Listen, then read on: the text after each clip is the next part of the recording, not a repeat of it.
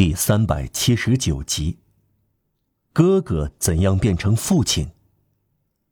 这时候，在卢森堡公园里，因为惨剧的目光应该无处不在，有两个孩子手拉着手，一个大约七岁，另一个五岁。雨水把他们淋湿，他们走在向阳一边的小径上。大的带着小的，他们衣衫褴褛，脸色苍白。他们有野鸟的神态。小的那个说：“我饿得要命。”大的那个已经有点像个保护人，左手拉着他的弟弟，右手拿着一根小棒。公园里只有他们两个。公园空落落的，由于起义，警察采取措施，关上了铁栅门。驻扎在里面的部队，出于战斗需要，已经离开了。这两个孩子怎么会在这里？或许他们从看管不严的警卫队逃了出来，或许从附近，从地狱城门，或者从天文台广场。从门楣上写着“十道裹着襁褓的婴儿”字样的临近的十字街头，从卖艺的木栅里逃出来的。或许昨晚公园关门时，他们骗过了守门人的目光，在月报亭里过夜。事实是他们在游荡，似乎自由自在。游荡和自由自在，这就完了。这两个可怜的孩子。确实完了。这两个孩子正是让加弗罗什所担忧的。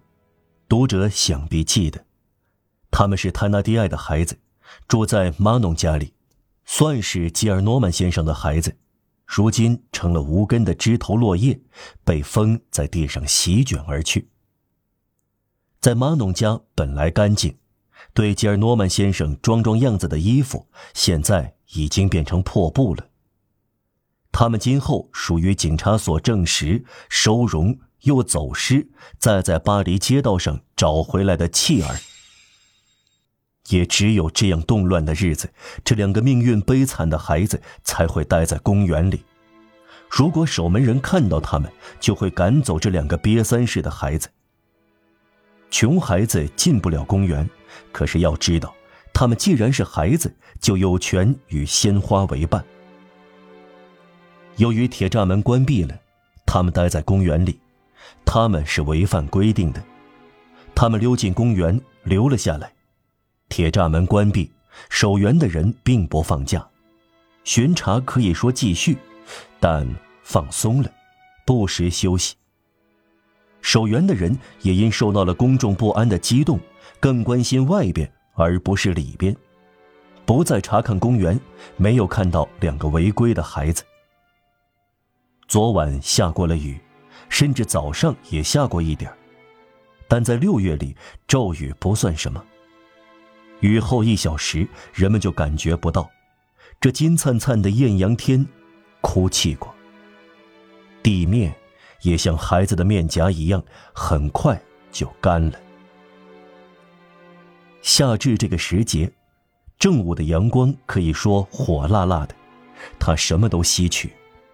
它贴在地上，合在一起吮吸，仿佛太阳口渴了。骤雨是一杯水，雨水马上被喝光了。早上一切还滴着水，下午一切便扬起了尘埃了。绿叶和青草给雨水清洗一遍，再由阳光擦拭干净，没有什么更令人赏心悦目的了。这是炎热中的凉爽。花园和草地根部吸足了水，花朵郁满了阳光，变成了香炉，同时散发各种芬芳。一切在欢笑、歌唱和敞开。人们感到微醉。春天是一个临时的乐园，太阳有助于使人有毅力。有的人没有更多的奢求。享受到蔚蓝的天空，他们说：“够了。”沉浸在奇迹出现中的幻想者，在崇拜大自然中吸取对善与恶的冷漠。堂而皇之漠视人，却瞻仰宇宙者，不明白何以在树下幻想时要关心这一部分人的饥饿，那一部分人的干渴，关心穷人在冬天衣不蔽体，孩子因淋巴质而脊椎弯曲，关心睡在破床、阁楼和地牢里的人，关心少女穿着破衣烂衫瑟瑟发抖。他们头脑平静，却可怕。冷酷的心满意足。奇怪的是，他们只满足于无限。人这一重大需要即无限，容许拥抱，他们却不知道；无限容许进步这崇高的事业，他们却不考虑。从无限和有限的人神结合产生的不定线，他们失之交臂。